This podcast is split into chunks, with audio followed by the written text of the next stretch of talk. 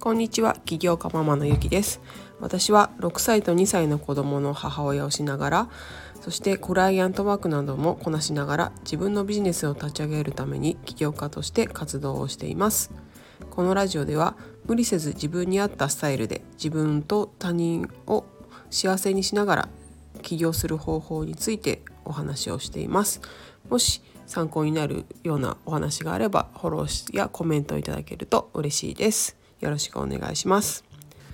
昨日から配信を始めたんですけども早速、えーと、自己紹介の、えー、お話にですねあのいいねしてくださった方が、えー、いらっしゃいまして、えー、ありがとうございます。本当に嬉しいです。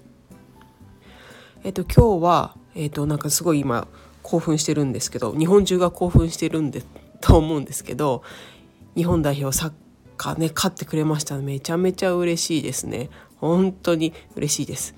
あのリアルタイムで見なかったことを後悔してるんですけど実は4時半ぐらいに起きてスコアを、えーと、スマホでチェックしたら0-1でちょっと負けてたんで、はあ、これは負けるなと思って、えー、そのまま寝てしまいました。本当にごめんなさい。あの日本代表の皆さんごめんなさい。いやあれで起きて見てればねあのすごい興奮してたと思うんですけど、まあ、それでもニュースとか見てもうめちゃくちゃ興奮してます。でニュースの、あの選手ねコメントとかを見て、えーと、あのどう特に堂安選手のコメントなんですけど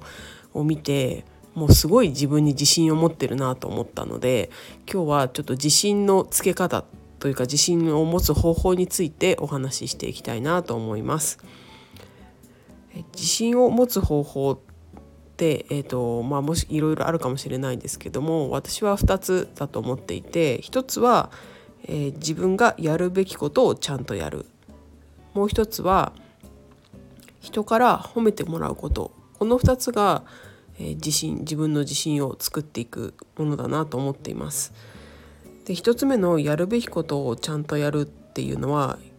意外と難しくて皆さん継続って何かこれをずっと継続してるものってありますかね？あのなかなかやっぱり継続する方法とかって皆さん検索したりとかして継続していくのって難しいと思うんですよね。であの昨日昨日じゃないな3日前のツイートかなあの堂安選手のツイートにもあったんですけどどんな状況であれ敵は相手ではなく自分っていうツイートを堂安選手がしていて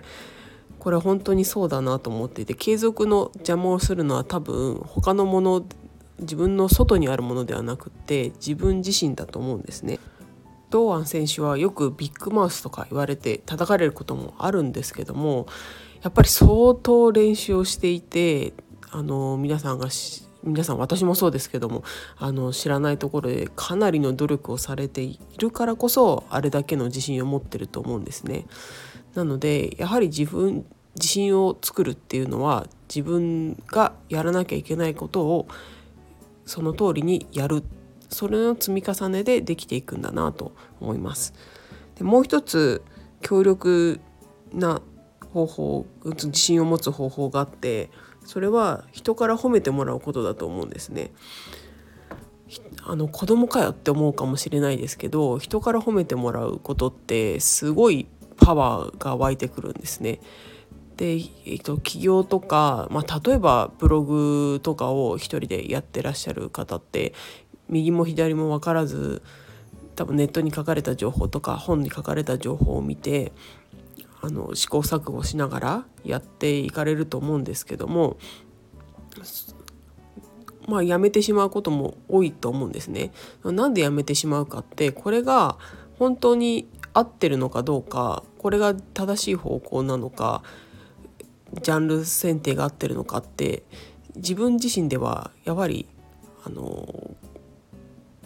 なかなか分かりづらいと思うんですね。例えばそこにブログでトップを取ってるような方が横にいて「あこれ大丈夫だよあ君すごいね」なんて横でずっとつきっきりであのコーチしてくれてたら多分やめずに続けられますし最短距離でゴールにたどり着けると思うんですね。なので人から褒めてもらう状況を作るっていうのも自信を持つ最大の、えー、方法じゃないかなと思います。私は、えーと、オンラインのビジネススクールに入っていて、まあ、そこの企業で成功されている先輩方も動きとかも見て思うんですけどもそのスクールのやっぱり校長の方が、えーと、私たちはこうこういうビジネスやってみようと思うんですけどとかこういうことやってみようと思うんですけどって言ったことに対して本当にもう真剣に向き合ってあのこれはいいいいアイデアだね。やってこれはいいと思うよっていうことも言ってくれることもありますしこれは今えー、こういう流れ時代の流れじゃないからこっちの方向に行った方がいいよとか本当にあの真剣にアドバイスをしてくれるので、えーと、そうですね私も何度か相談したことがあるんですけども「いやこれやったらいいよこれ絶対いけるよ」ってこう言ってもらえるとですねすごいこう自己肯定感上がって自信を持ってもうそれに一目散にですねあの向かってその目標に向かって進んでいけるんですね。なので、えーと、自信を持ちたいと思ったらまずなんかこう発信をしてあの人に褒めてもらうことってすごいあの力になるので是非やってみてください。でえっ、ー、と今日金曜日なのでちょうどいいなと思ったんで、えーと、私が今週やったことについて、えーとお話ししていきますね。